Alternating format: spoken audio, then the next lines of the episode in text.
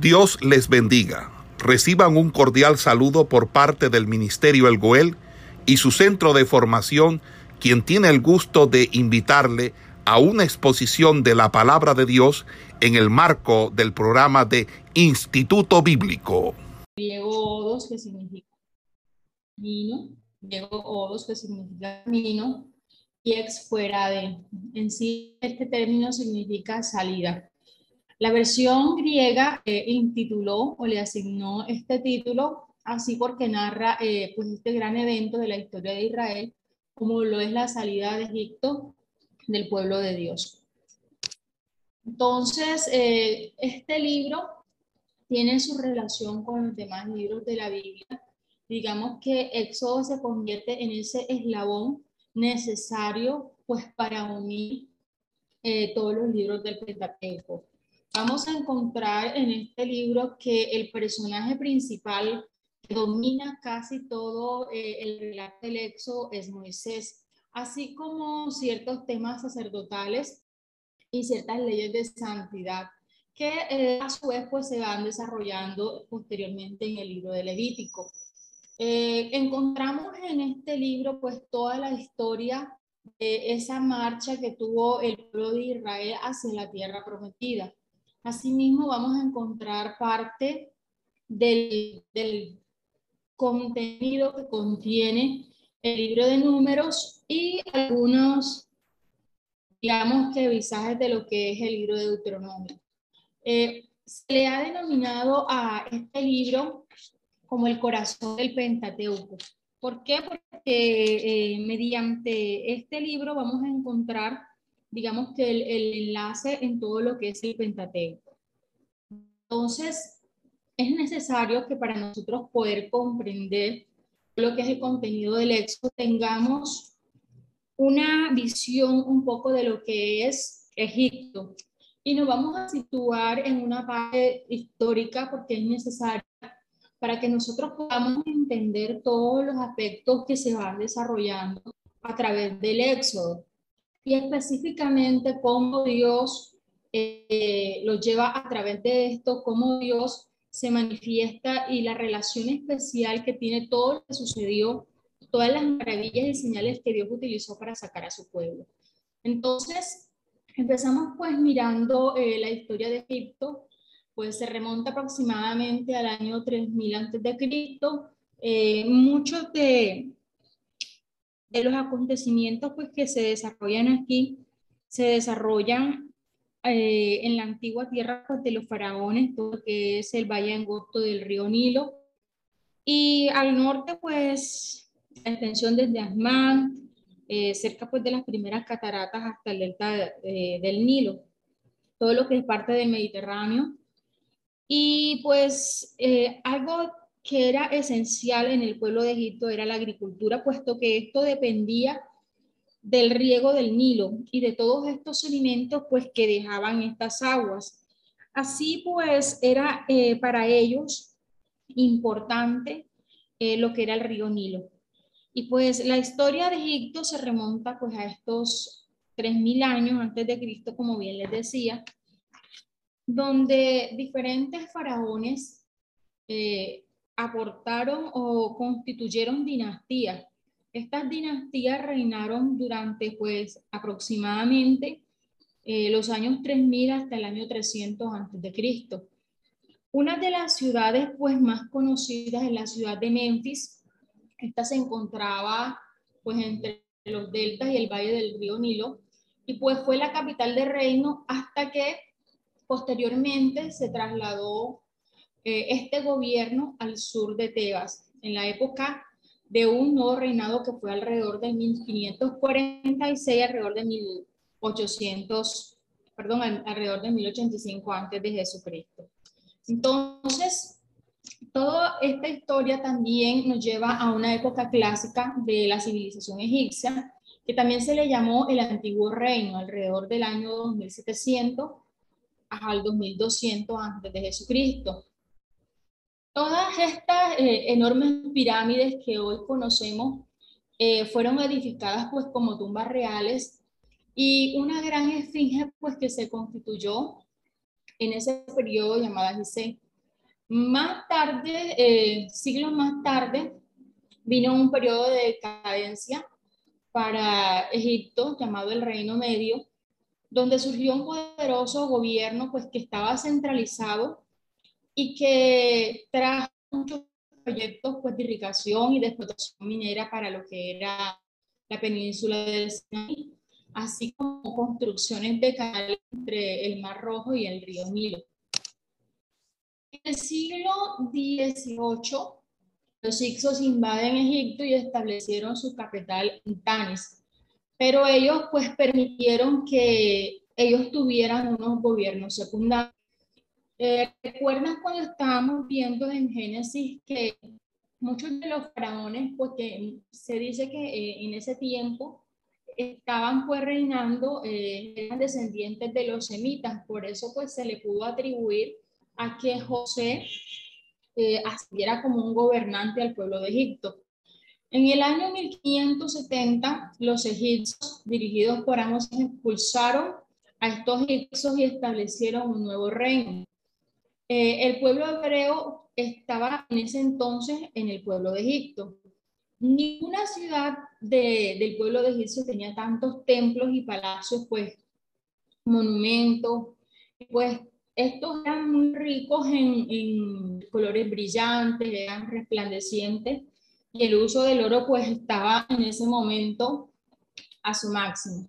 Todos estos monumentos y todas estas construcciones que se utilizaron pues estaban representados eh, por el arduo trabajo que eh, hacían los esclavos. Entonces, todo este eh, contexto, digamos, era en el que estaba metido el pueblo de Egipto. Se dice que para el tiempo en que estuvieron el pueblo de los hebreos, estuvo gobernando Ramsés II, se considera como este, a este faraón como el faraón del Éxodo. Muchos estudiosos, pues, eh, reconocen que se destacó por sus proyectos de construcción y continuó levantando ciudades como Pitón y Ramsés. Se encontró a nivel de la arqueología eh, un papiro pues, que describía todas las labores que hacían en las construcciones de las puertas para los templos. Y este papiro pues nos habla de, de las labores que hacían, de cuáles eran las cuotas de ladrillos que tenían que hacer. Asimismo, nos muestra que para este tiempo había circunstancias de era que ellos no tenían materiales para construir, o sea, la falta de paja para construir los ladrillos. Entonces, esto era parte de lo que estaba rodeando al pueblo hebreo. Por otro lado, en cuanto a la religión, el pueblo de Egipto mantenía una religión politeísta y ellos rendían culto a muchas fuerzas de la naturaleza, tales como el sol, la luna y el río Nilo. También a, ciertos animales, el toro, el gato, el cocodrilo, la rana y la serpiente, entre otros. Pues ellos atribuían a los dioses la fertilidad de la tierra y de los animales, así como eh, cuando en una guerra eh, se atribuía la victoria, derrota y las diferentes crecientes del Nilo. Entonces, podemos ver por qué para ellos era tan importante eh, el deidificar eh, a, estos, a estos fenómenos o a estos animales. Entonces, algunos dioses dentro del pueblo de Egipto eran elevados a una prominencia nacional, que eran eh, dados por un decreto del Estado. Por ejemplo, una deidad que para ellos era, era Horus. Entonces, este Dios para ellos era, debía ser adorado por todo el pueblo egipcio. Pero eh, sucede que muchos de los pueblos eh, tenían dioses locales y ellos pues escogían eh, preferiblemente adorar a sus dioses locales. Dentro de esto eh, se mira que en la quinta dinastía se apoyaba el culto al dios solar Ra, quien se consideraba pues que para ellos eh, era quien daba eh, protección al pueblo de Egipto. Algo que también tenía el pueblo de Egipcio era que creían en la inmortalidad y su dios para ellos era Osiris. De allí que las diferentes técnicas de, embalsamamiento fueran importantes para ellos. Allí que, que fuera eh, para ellos el embalsamiento era tan importante porque se creía que el cuerpo de esta persona posteriormente iba a resucitar. Entonces, eh, podemos mirar eh, todo este contexto, tanto histórico, tanto a nivel de la religión, tanto a nivel geográfico, era en donde estaba eh, inmiscuido el pueblo hebreo.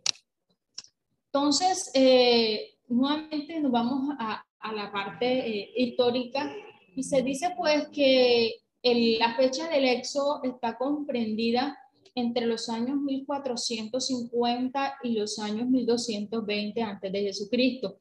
Para el año 1220 se dice que ya el pueblo eh, de Israel ya estaba eh, radicado en Canaán. Eh, se encontró un monumento pues que fue levantado por el faraón Meretab y pues dice que este monumento hace alusión a ese combate que se pudo haber dado entre egipcios e israelitas para aquella fecha.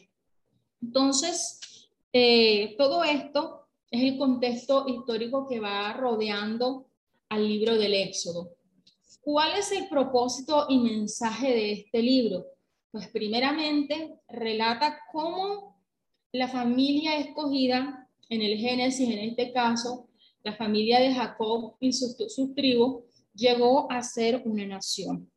Entonces, eh, la liberación de Egipto y, la entrega del pacto de la ley en el Sinaí hace imposible que el nacimiento de esta nación, así como el pacto de la ley modelaba el carácter de la nación a fin de que fuera un pueblo santo. Eh, Dios había escogido a esta familia y permitió pues que primeramente fueran eh, moldeados de alguna manera. Éxodo es un libro de redención, en este caso, el Redentor, Jehová, no solamente libera a su pueblo de la servidumbre egipcia, sino que también muestra su poder manifestado en las plagas.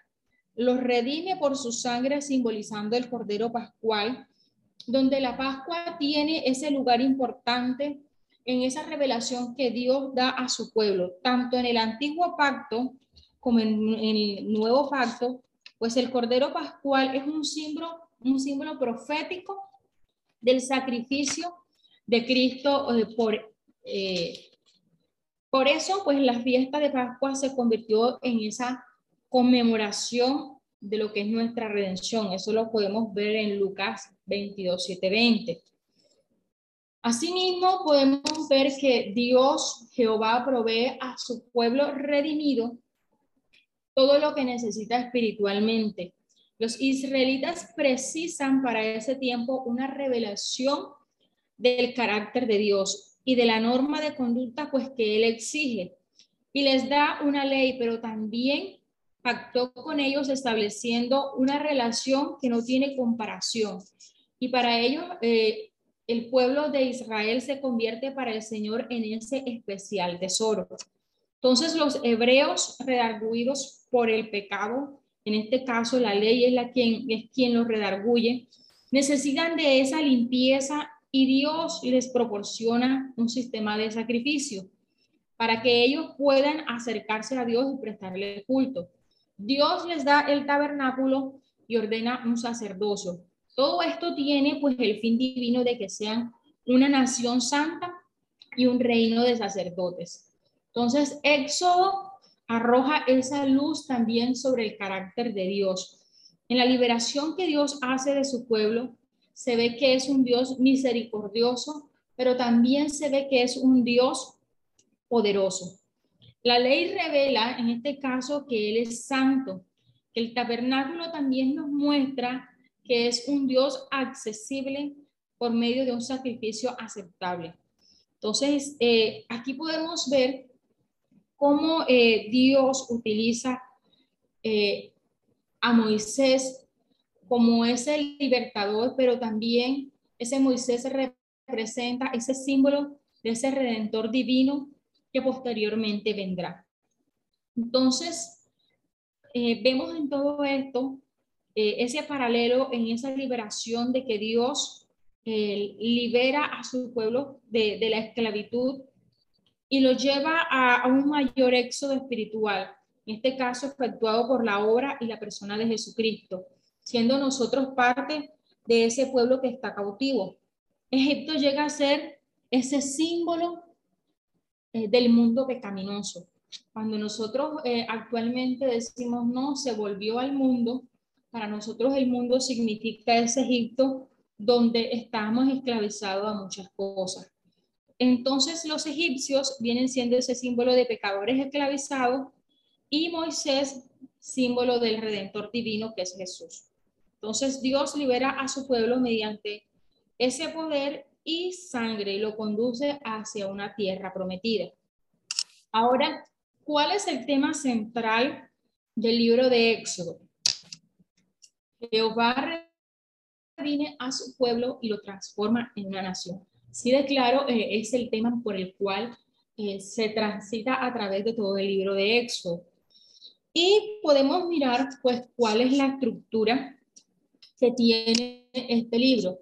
Vamos a encontrar eh, en el contenido de Éxodo, digamos que por medio de tres montañas altas y un valle, significando pues en la historia hebrea que las montañas son esa liberación de Egipto y el otorgamiento de la ley, así como la revelación de ese plan eh, del tabernáculo.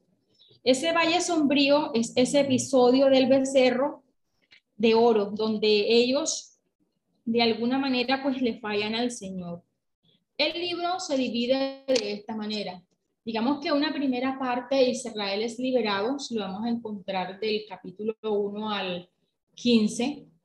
Eh, el conflicto con Faraón, eso lo miramos del capítulo 5 al 11. Israel sale de Egipto, lo vamos a encontrar del capítulo 12 al capítulo 15. Eh, en la segunda parte, perdón, me volé una, Israel sale de Egipto, es la última parte de, cuando Israel es liberado, que va del capítulo 12 al capítulo 15. La segunda parte eh, o estructura de este libro es cuando Israel viaja al Sinaí, lo vamos a encontrar del capítulo 15 al 17, cómo es probado en el desierto. Eso se da del capítulo 15 al 17. Y hay una parte especial, es que cuando Jetro o Jetro visita a Moisés, que lo vamos a encontrar en el capítulo 18. La tercera parte de este libro eh, se divide cuando Israel está en el Sinaí. Se diferencia de la segunda porque ya Israel está viajando hacia el Sinaí. Ya miramos a Israel que está en el Sinaí. El pacto de la ley, cómo el pacto es violado y renovado. Eh, eh, en el sentido cuando Dios entrega las tablas a Moisés y eh, el tabernáculo. Entonces, esta son, digamos que es la estructura de este libro. no sé si hacemos un momentico una pausa.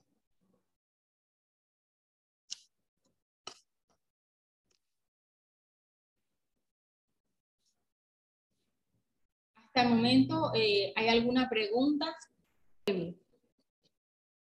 He aquí el pueblo de los hijos de Israel es mayor y más fuerte que nosotros. Ahora pues seamos sabios para con él, para que no se multiplique y acontezca que viniendo guerra, él también se una a nuestros enemigos y pelee contra nosotros y se vaya de la tierra. Entonces pusieron sobre ellos comisarios de tributos que los molestasen con sus cargas y edificaron para Faraón las ciudades de almacenaje Pitón y Rameses. Pero cuantos más los oprimían, tanto más se multiplicaban y crecían de manera que los egipcios temían a los hijos de Israel. Y los egipcios hicieron servir a los hijos de Israel con dureza.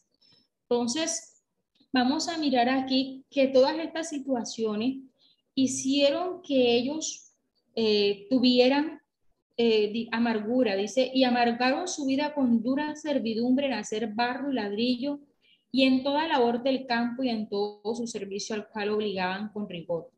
Y habló el rey de Egipto, bueno, vamos a dejar hasta ahí.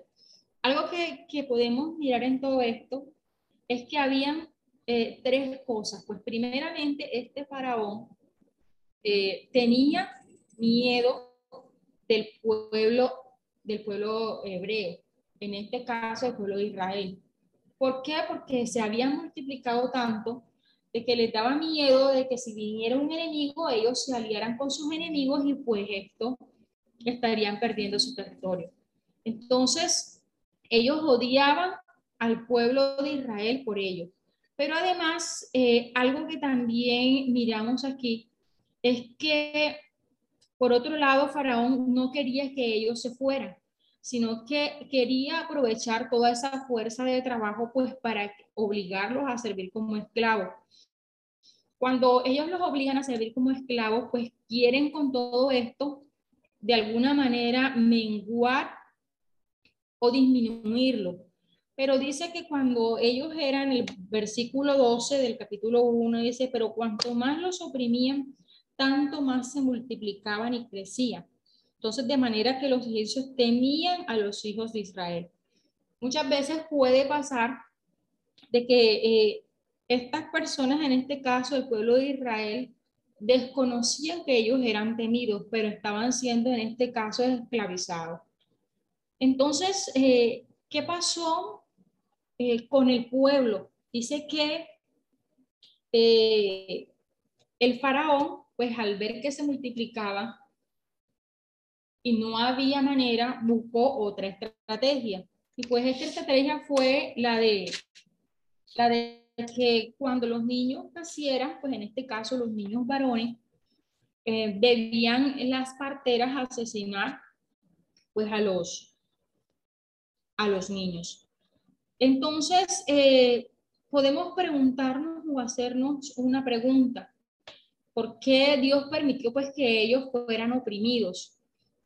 Podemos ver que el intento pues de terminar a los hebreos, aún matando a los bebés varoncitos, eh, no surtió efecto. Eh, ¿Qué querían pues los egipcios? Pues querían en este caso perdonar la vida de las niñas, pensando que las niñas se casarían con los egipcios y de esa manera pues ellos perderían su identidad.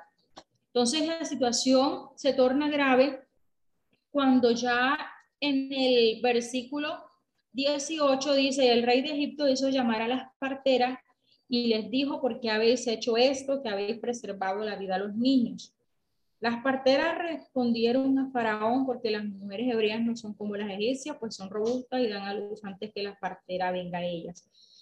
Entonces, eh, Dios estaba preparando a, a su libertador. Voy aquí a volver a compartir pantalla. Un segundito.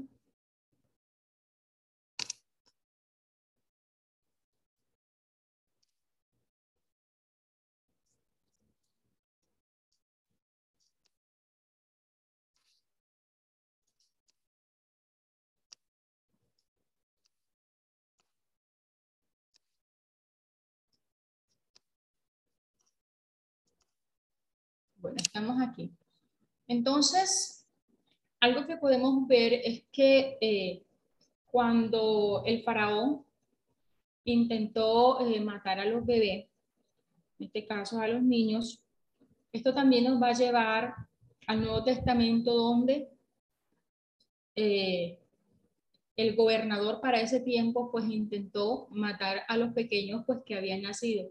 Así como podemos encontrar ese simil, que así como se intentó en este caso eliminar a todos los niños, en este caso Moisés era el libertador que Dios estaba preparando y el cual pues eh, no podemos eh, ignorar, como dicen las maquinaciones del enemigo, también pues se intentó que este pequeño no naciera. Asimismo, en el Nuevo Testamento vamos a encontrar que las matanzas de los niños en Belén eh, pretendió de que el libertador para nuestra vida, que es Jesús, tampoco naciera.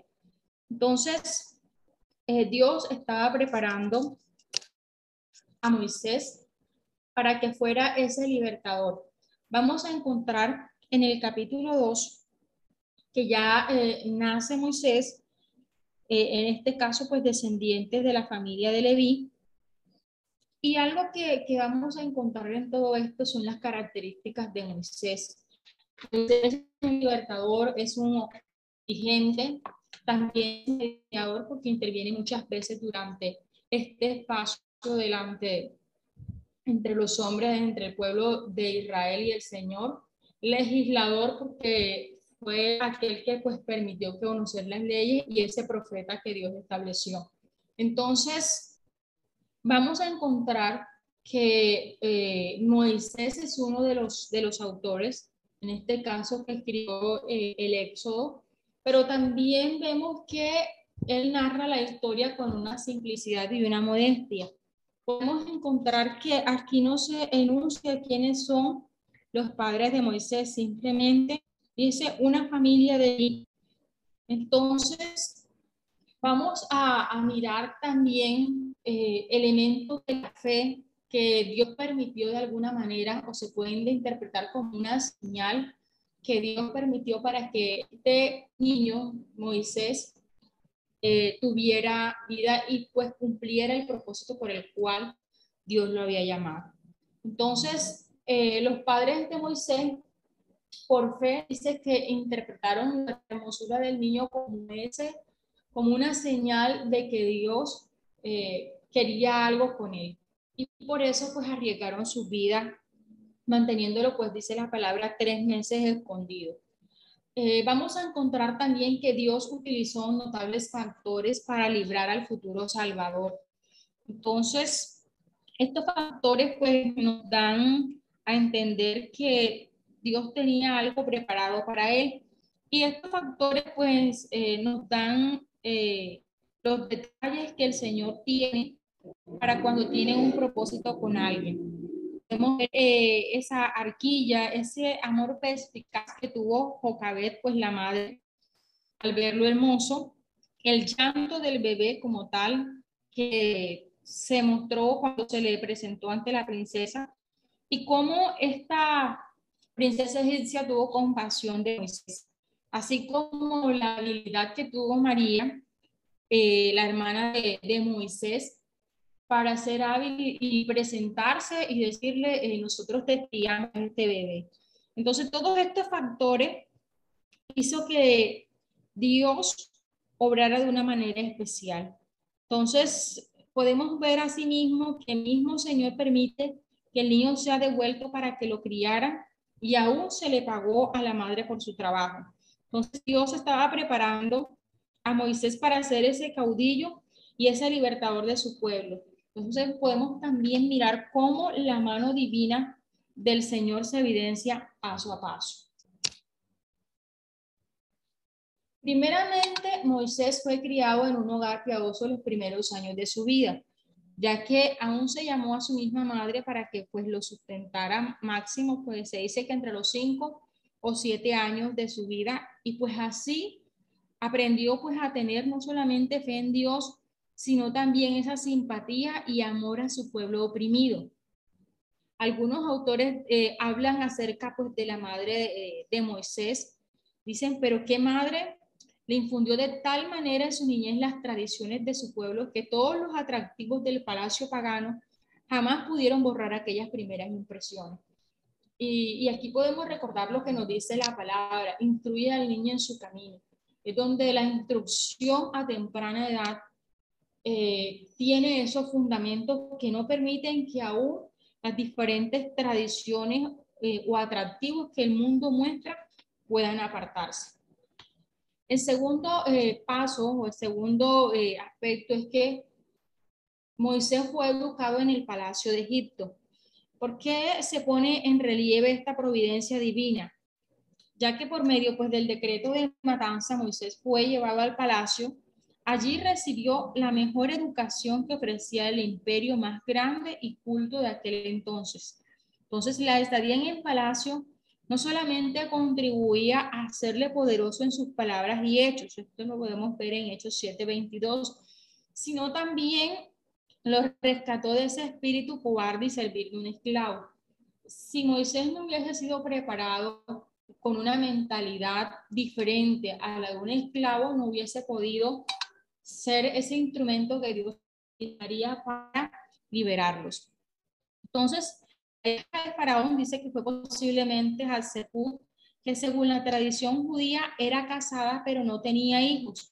deseaba, deseaba pues tener uno, pero ahijó a Moisés lo adoptó como uno de sus hijos. mismo podemos ver en todo este libro que eh, Moisés adquirió una experiencia en el desierto. Al contar desde 40 años, Moisés se identificó con el pueblo israelita y trató de liberarlo por su propia fuerza. Ni Moisés estaba preparado para liberarlo, ni el pueblo para ser liberado. Parece que Moisés pues, da muestras de arrogancia, provocando la pregunta, lo ¿quién te ha puesto a ti como príncipe y hueso de nosotros? Eh, esta fue la pregunta que le hicieron los, algunos esclavos cuando ya había pues asesinado a un egipcio. Entonces, eh, podemos mirar cómo Dios utilizó pues también eh, el hecho de que Moisés fuera pastor para que aprendiera muchas lecciones, pues posteriormente le ayudarían a gobernar con paciencia y humildad a los hebreos. Así como las ovejas eran todas indefensas y no sabían incluso pues cuidarse a sí mismas, también conoció el desierto que guiaría a Israel en su peregrinación de estos 40 años y además eh, tuvo ese espacio de comunión con Dios y llegó pues a conocer a Dios personalmente. Así que allí aprendió a confiar en Él y no en su propia fuerza. Entonces, eh, podemos ver todo esto, eh, cómo Dios va obrando de manera especial en la vida de, Moisés. El capítulo 3 inicia con un título y el llamamiento de Moisés. Luego de que ya ha estado eh, Moisés en ese desierto, Dios lo llama a ser ese libertador. Entonces fue llamado mientras pastoreaba el fuego en la zarza, pues simbolizaba esa presencia de Dios y esa santidad purificadora de Dios. Quizás pues también eh, la zarza representaba a Israel en esa baja condición. Y así como la zarza ardía pero no se consumía, así Israel no fue consumido pues en el horno de la aflicción. Dios reveló a Moisés en este caso la compasión que sentía por su pueblo oprimido. Y luego pues le dio todos los detalles para que ese plan se cumpliera y él pudiera liberarlo. Ahora también eh, algo que hizo el Señor fue que mandó a Moisés pues que a que reuniera a todos los ancianos de Israel y les contara acerca eh, de lo que el Señor iba a hacer. Ahora, eh, asimismo, podemos ver que Dios advirtió a Moisés que Faraón no los dejaría ir, sino que sería forzado por la mano poderosa de Dios. Luego que posteriormente ellos despojarían a estos egipcios y saldrían victoriosos. Eso lo podemos ver en el versículo 3.19. Dice más, yo sé que el rey de Egipto no os dejará ir, sino por mano fuerte. Pero yo extenderé mi mano y heriré a Egipto con todas mis maravillas que haré en él, y entonces os dejará ir. Y yo daré a este pueblo gracia en los ojos de los egipcios, para que cuando salgáis no vayáis con las manos vacías, sino que pedirá cada mujer a su vecina y a su huésped alhajas de plata, alhajas de oro y vestidos, los cuales pondréis sobre vuestros hijos y vuestras hijas y despojaréis a Egipto.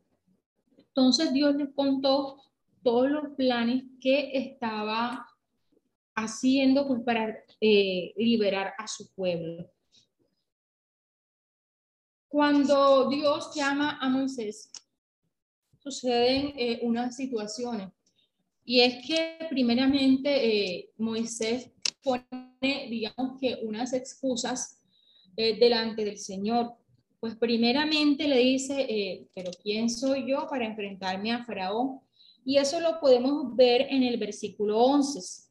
Dice, entonces Moisés respondió a Dios, ¿quién soy yo para que vaya Faraón y saque de Egipto a los hijos de Israel. Siempre que Moisés colocaba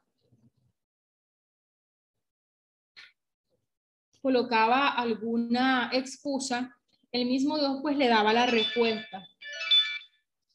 Entonces, eh, dice el verso 14, y respondió Dios a Moisés, yo soy el que soy, y dijo, así dirás a los hijos de Israel, yo soy, me envió a vosotros. Entonces, en la segunda excusa que Dios, que perdón, que Moisés le da al Señor es que en nombre de quién se iba a presentar delante del pueblo. Ahora, la respuesta que le da cuando él dice, ¿quién soy yo para enfrentarme a Faraón? Dice el versículo 12, ve porque yo estaré contigo y esto te será por señal de que yo te he enviado. Cuando hayas sacado de Egipto al pueblo, serviréis a Dios sobre este monte. Entonces, eh, también él les pregunta, dice, pero bueno, yo voy a llegar allá, los israelitas no me creerán que yo soy mensajero tuyo, que yo soy el mensajero de Dios. A lo cual el Señor le responde en el capítulo 4, verso 1. Entonces Moisés respondió diciendo, he aquí que ellos no me creerán ni oirán mi voz porque dirán, no te ha parecido Jehová. La respuesta del Señor dice en el verso 2, ¿qué es eso que tienes en tu mano? Y él respondió, una vara. Le dijo, échela en tierra y él la echó en tierra y se hizo una culebra y Moisés huía de ella. Entonces, pues Dios le dijo, extiende tu mano, y pues le dio todas estas cosas que serían maravillas ante los hijos, ante el pueblo de, Israel. Entonces, asimismo, eh, algo que una de las otras excusas que Moisés pone delante del Señor está en el verso 10. Dice, entonces dijo Moisés a Jehová, ay Señor, nunca he sido hombre de fácil palabra ni antes ni desde que tú hablas a tu siervo, porque soy tardo en el habla y torpe de lengua. Entonces el Señor le responde en el verso 11, ¿quién dio la boca al hombre? ¿O quién hizo al mudo y al sordo, al que ve y al ciego? ¿No soy yo Jehová? Ahora pues ve y yo estaré con tu boca y te enseñaré lo que hayas de hablar. Continúa eh, Moisés con estas excusas y le dice, ay Señor, envía, eh, te ruego por medio del que debes enviar. Entonces ya el Señor, ante tantas excusas, dice el verso 14, entonces Jehová se enojó contra Moisés y dijo, no conozco yo a tu hermano Aarón, levita, y que él habla bien, y aquí que él saldrá a recibirte y al verte se alegrará en su corazón. Tú hablarás a él y pondrás en su boca las palabras y yo estaré con tu boca y con la suya, y os enseñaré lo que hayáis de hacer. Entonces, eh, las excusas de Moisés fueron muchas. Si nosotros nos vamos a este tiempo, eh, también en estos tiempos vamos a encontrar en el pueblo del Señor personas que así como Moisés, Dios las tiene un llamado, pero que son realmente, realmente, y me muchas veces, ponemos muchas excusas para servirle al Señor sabiendo pues que el Señor para todo tiene una respuesta y dentro de sus planes no hay nada que se escape. Entonces, eh, podemos mirar que contestadas pues todas sus excusas, ya al final Moisés aceptó este llamamiento y dice que nunca más miró hacia atrás. Inmediatamente pues dio comienzo a su misión volviendo a Egipto. El suceso eh, en que Dios entonces, eh, miramos cómo eh, Dios eh, utilizó pues todas estas cosas para verdaderamente utilizar a Moisés para su propósito. Y eso sí no se ve. recuerden los micrófonos, por favor. Entonces, Dios utilizó de una manera especial pues todas estas cosas y el Señor, pues, eh, en medio de todo esto, se glorificó.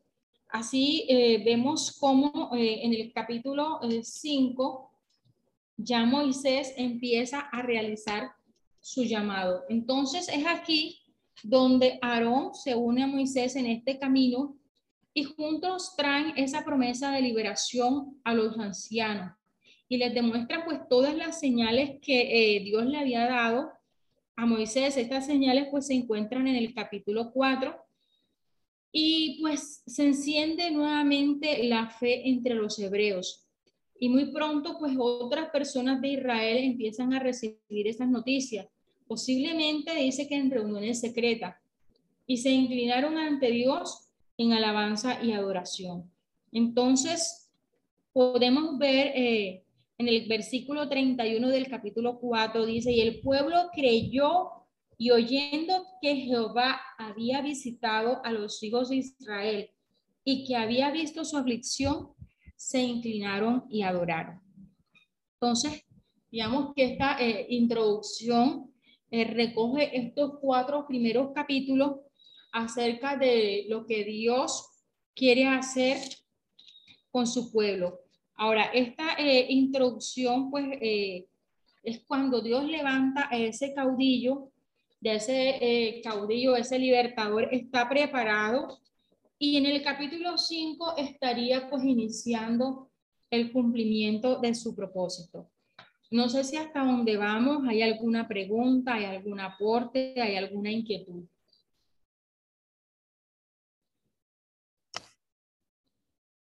todo está claro.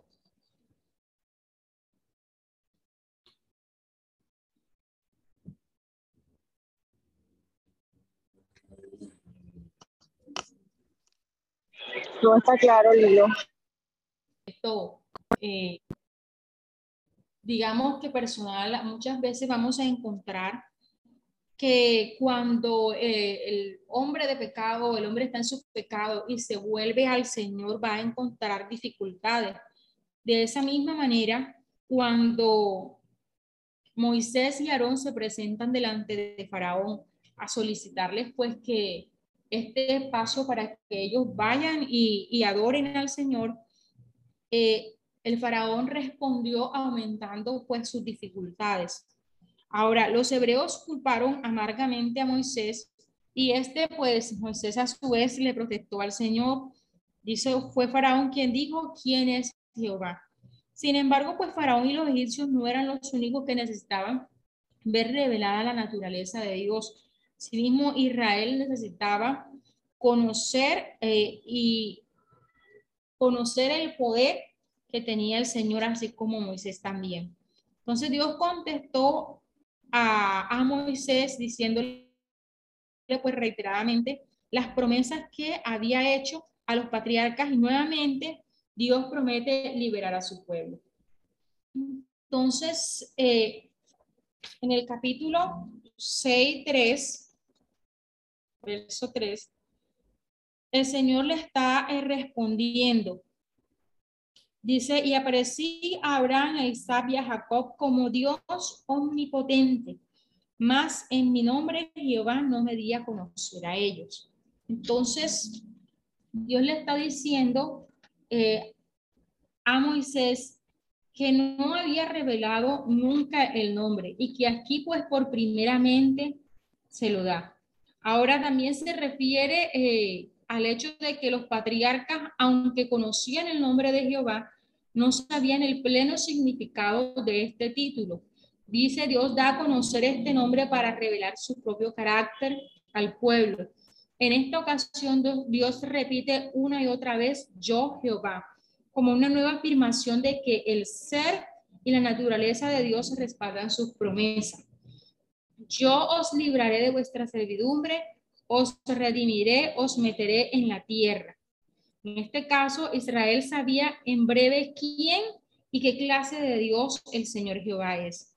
Ahora, Abraham sabía por experiencia que Dios es el Dios omnipotente, pero no había experimentado el significado del nombre de Jehová como aquel que cumple su pacto. Eh, recibió esa promesa de heredar Canaán, pero no se dueño de ella. Entonces solamente podía contemplar de lejos a futuro y creer que Dios cumpliría esas promesas. Ahora a Moisés le fue revelado el significado pleno eh, del nombre de Jehová. El Dios que cumple su pacto. Y esto lo podemos ver aquí en el capítulo 3, 14, 15. Dice, y él respondió Dios, ah, y respondió Dios a Moisés, yo soy el que soy, y dijo, así dirás a los hijos de Israel, yo soy y me envió a vosotros. Además, Dios, dijo Dios a Moisés, así dirás a los hijos de Israel, Jehová, el Dios de nuestros padres, el Dios de Abraham, Dios de Isaac y Dios de Jacob, me ha enviado vosotros. Este es mi nombre para siempre con el que se me recordará por todos los siglos. Entonces, es aquí donde se empieza a cumplir ese periodo donde el Señor se va dando a conocer a su pueblo. Los israelitas pues se encontraban eh, desanimados después de que Faraón eh, hubiese dado eh, una respuesta negativa y pues no quisieron escuchar a Moisés cuando él les transmitió lo que Dios les había revelado. Entonces era obvio que si Dios lo salvaba tenía que hacerlo solo por pura gracia. Solo después de que Israel llegara a sentirse completamente impotente, Dios comenzó a revelarse por medio pues de las plagas. Jehová mandó a Moisés a decir a Faraón que dejara salir a los hebreos. Ahora también prometió hacer de Moisés un hacedor de prodigios, de manera que también Faraón lo viera como un dios. Y Aarón a ese vocero de Moisés como profeta. Entonces, aquí en el capítulo 6 vamos a encontrar que Jehová comisiona a Moisés y Aarón para ello.